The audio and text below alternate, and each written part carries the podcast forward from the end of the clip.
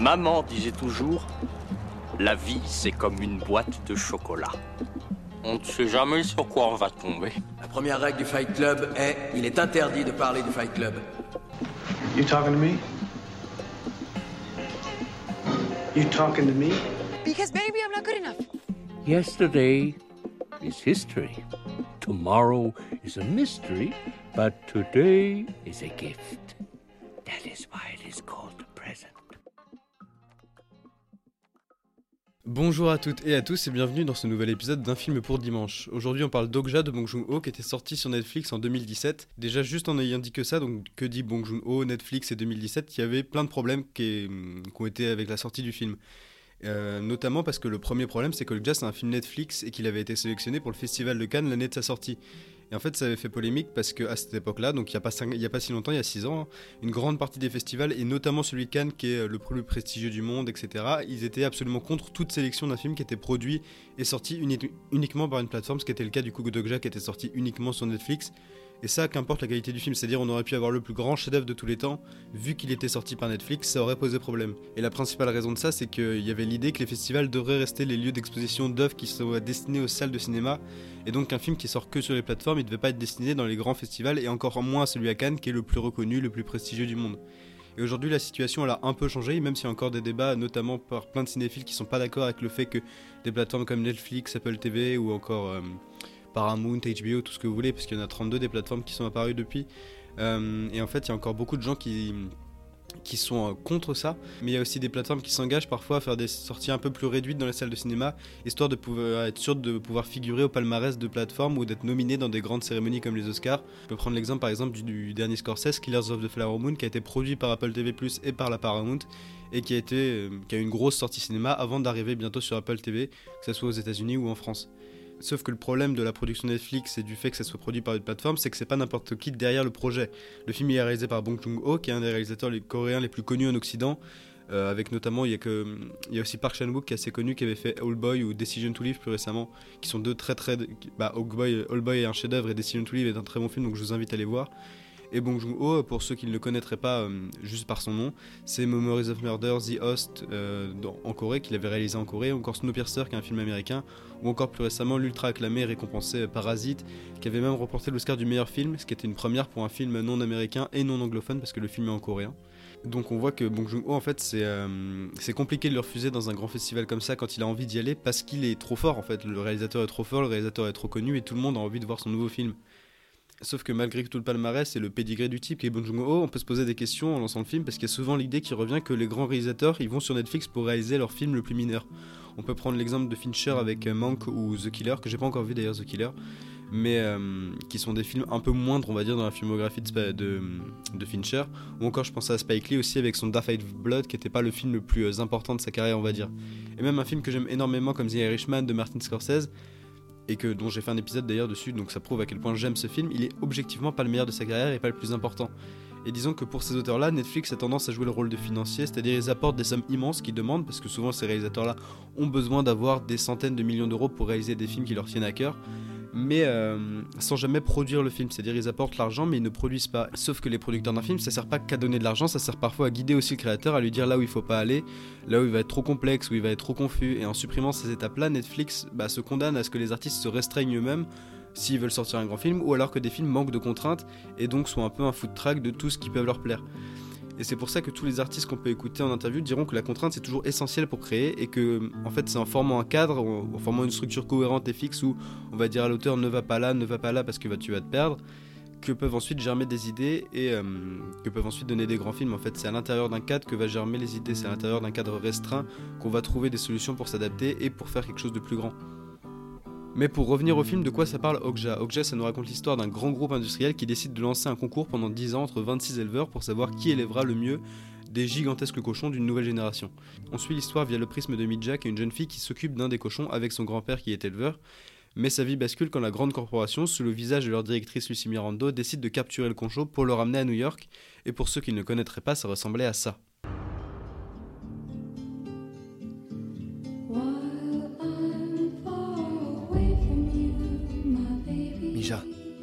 Les animaux, tu sais. Notre objectif est de révéler ce que fait Mirando, de sauver Okja et de te la ramener très vite.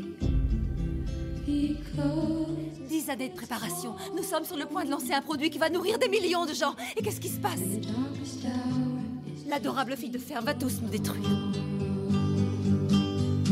Il faut que tu saches que la situation n'est pas très bonne.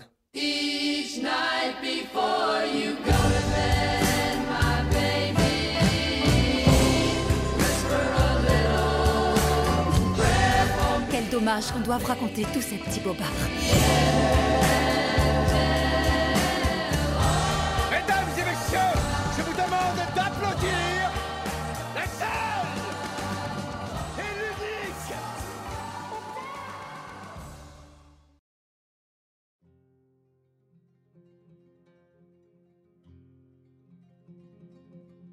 Alors il y a plein de points que j'ai envie d'aborder en parlant d'Okja, mais avant de parler du propos, de la mise en scène du film, parlons deux minutes de la technique et d'à quel point la 3D elle est absolument magnifique tout le film.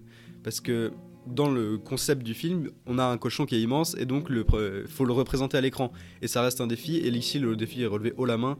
Okja, donc qui est le nom du cochon en plus d'être le nom du film, il est splendide, ou elle est splendide, plutôt c'est une femelle, et on a vraiment l'impression d'être devant un vrai animal à tel point qu'on a l'impression parfois que sa peau est trop parfaite, comme s'il manquait des imperfections, parce que la technologie 3D a tendance à faire des peaux un peu trop lisses et un peu trop parfaites. Mais on voit tellement euh, l'immense bond en avant des créatures pour Bong Joon-ho parce qu'il avait fait euh, un autre film qui s'appelle The Host qui était sorti en 2006 et qui était un autre film de monstre avec un personnage en 3D où là sa bestiole horrifique, parce qu'à l'époque c'était horrifique alors que là Okja est très pacifique, mais bref, où sa bestiole était à des années-lumière de la qualité de- des textures d'Okja.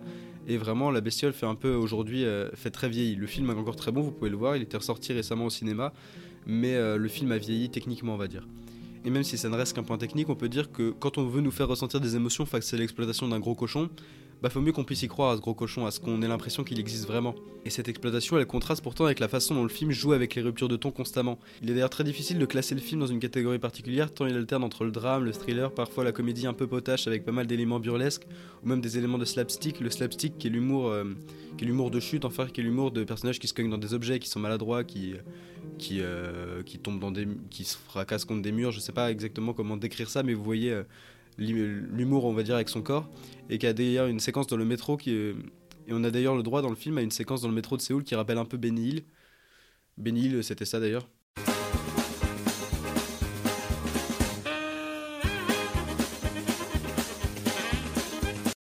Mais toute cette parenthèse comique-là s'arrête vite pour qu'on retourne dans l'horreur et de ce que veut vraiment nous raconter Bong Joon-ho, comme il l'avait fait aussi dans Parasite, qui était un film noir mais qui avait des séquences comiques aussi. Il essayait tout le temps de varier ses registres pour pas être dans un film qui soit monotone et, euh, qui n'ait qu'un ton.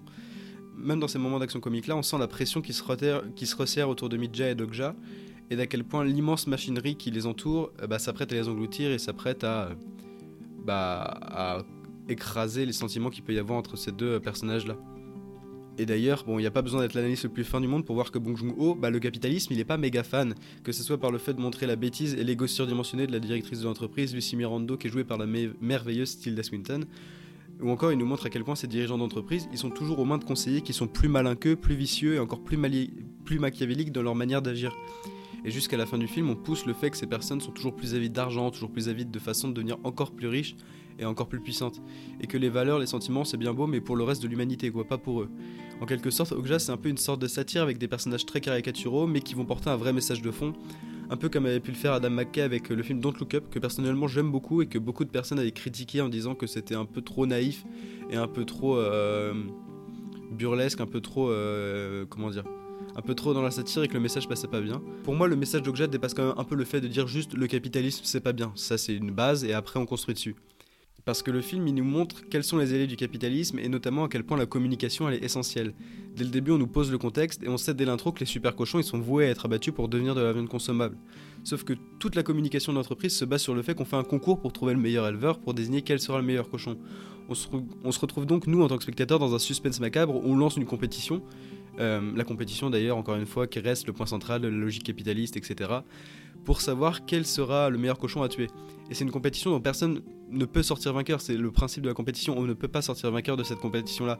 Et en quelque sorte, on assiste, nous, à une corrida à l'échelle internationale où on vient fabriquer un élément festif autour d'un massacre qui a été planifié des années à l'avance.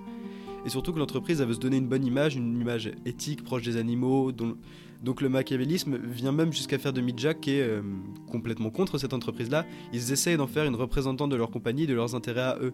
Et c'est de montrer à quel point une image positive, elle se décrète pas, mais comment elle est pensée, elle est essayée d'être construite par des gens dans des bureaux à New York et qui en auront du coup un impact sur euh, une jeune fille qui habite dans les montagnes coréennes.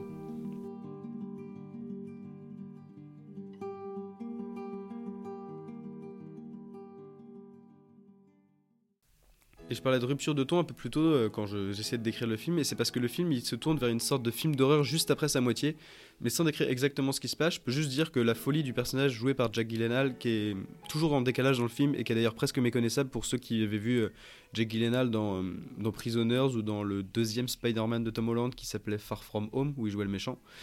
Euh, mais que cette folie-là commence à se transformer en violence. Et d'ailleurs, pour toutes les personnes qui peuvent être un peu sensibles à la violence et la cruauté contre les animaux, la seconde moitié du film elle peut être assez explicite sur ces éléments-là, juste pour vous prévenir et que vous soyez pas choqués si vous avez envie de voir le film.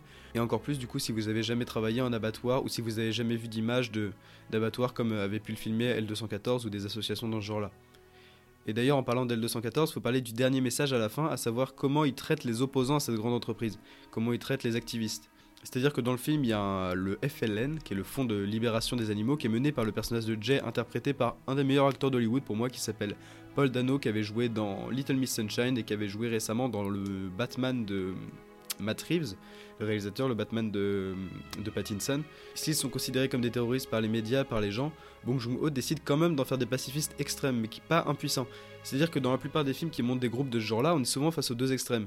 C'est-à-dire soit on a un groupe aux méthodes d'action ultra radicales et qui n'hésite pas à utiliser la violence, soit on a un groupe qui veut blesser personne et dont l'i- l'idéologie est de prôner le pacifisme, etc., mais qui vont être vus comme un peu naïfs, un peu inoffensifs. C'est-à-dire que bah, ils ont des bonnes idées, ils sont sympathiques, mais bon, leurs actions avont jamais, euh, jamais chamboulé quelque chose. Et ici, le FLN, il fait la parfaite liaison entre les deux, c'est-à-dire qu'il emprunte le radicalisme des modes d'action, c'est-à-dire que bah il se passe des choses, ils réussissent à faire des choses, ils réussissent à faire chier le- les entreprises, mais le pacifisme des idées en fait, en même temps, c'est-à-dire qu'ils ne blesseront jamais aucun animal, aucune personne, ce qui en fait la synthèse la plus compliquée à gérer pour le groupe Mirando et ce qui les rend si jouissifs pour le spectateur, c'est-à-dire que on voit que dans les bureaux à New York ça galère et que ça sait pas comment gérer cette euh, organisation là, et on voit que vraiment ils posent problème aux au bad guy du film, au méchant du film. Mais ça n'en fait pas des personnages parfaits parce que même Bong Joon-ho, il n'hésite pas à se moquer d'eux puisqu'il se moque de tout le monde dans le film. Il essaie de faire une satire globale sur certains choix et sur certaines situations du groupe qu'il peut trouver ridicules ou qui peuvent, euh, qui peuvent être ridicules par leur existence.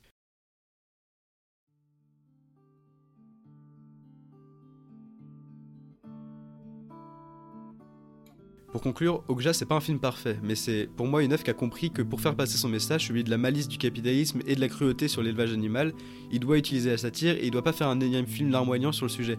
C'est-à-dire d'un film où on aurait encore une fois un animal qui est maltraité et avec des personnages qui pleurent et c'est très triste, etc. Mais on n'en retire pas grand-chose. Et c'est pour ça qu'il utilise la comédie par instant et qui rend certains personnages plus caricaturaux qu'ils ne le sont vraiment. Comme avait pu le faire Don't Look Up pour l'écologie, Okja comprend que ce qu'il veut transmettre sur le véganisme ne pourra se faire qu'avec un film prenant qui est excellemment bien dirigé et mis en scène cliniquement. Alors oui, Okja c'est certainement pas parfait et on a même parfois du mal à naviguer entre tous les tons du récit, mais bordel, qu'est-ce que c'est percutant, qu'est-ce que c'est important et qu'est-ce que c'est jouissif que ce film-là ait pu être diffusé à Cannes et pu être autant récompensé et pu être autant vu grâce à sa mise à disposition sur Netflix, même s'il n'a pas pu sortir en salle à l'époque.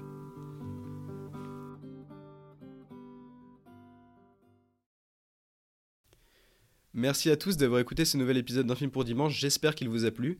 Pour ceux qui voudraient voir Okja, il est disponible sur Netflix et je crois qu'il y avait eu quelques petites éditions physiques qui étaient sorties si vous voulez le procurer autrement, notamment quelques belles éditions Blu-ray si je me trompe pas qui étaient sorties. Donc euh, si vous n'avez pas Netflix et si vous ne voulez pas avoir de plateforme, bah il y a peut-être des versions Blu-ray qui traînent encore donc euh, je vous laisse chercher sur internet. euh, ou sur eBay, il doit y avoir des petites choses qui traînent, des petites, euh, des petites versions physiques. Si vous aimez le film d'ailleurs, n'hésitez pas à voir d'autres films de Bong Joon-ho, qui est un des réalisateurs les plus intéressants à regarder actuellement. Alors évidemment, il y avait le phénomène Parasite que vous avez peut-être déjà vu si vous vous intéressez un petit peu au cinéma, mais aussi ses premiers films coréens comme The Host ou Memories of Murders, ou même Mother qui est un excellent thriller.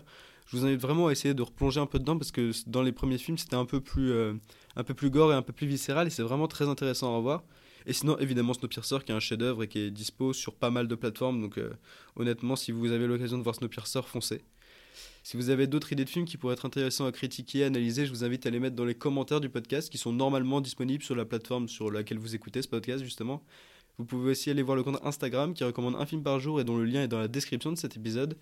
Le podcast qui a également un compte TikTok est disponible aussi dans la description. Sinon, si le podcast vous plaît, vous pouvez le noter, le commenter, le partager, ça m'aidera vraiment.